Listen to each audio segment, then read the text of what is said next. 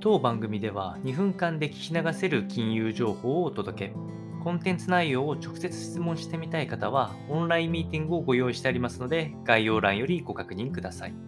本日のテーマは、アメリカ PCE 価格指数が12月に一段と減速、小幅利上げ観測を後押ししているという話になります。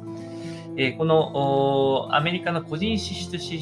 出、PC 価格指数っていうのが、え FRB 当局のインフレを測る指標としてはより正確な指標だと考えているっていうのが出ているので、とても重要な指数になっております。この指数が、え昨年の12月ですね、え分が前年同月比4.4%上昇ということで、マーケットのコンセンサスとは一致しておりますが、え前月は4.7%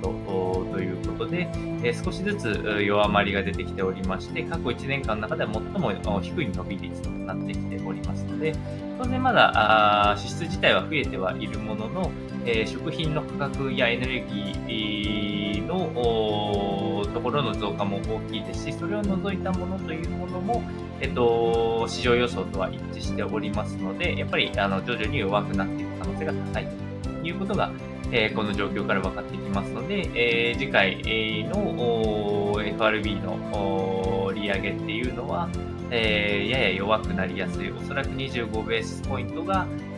メイン線になりやすいんじゃないかなっていうのが、今のこの、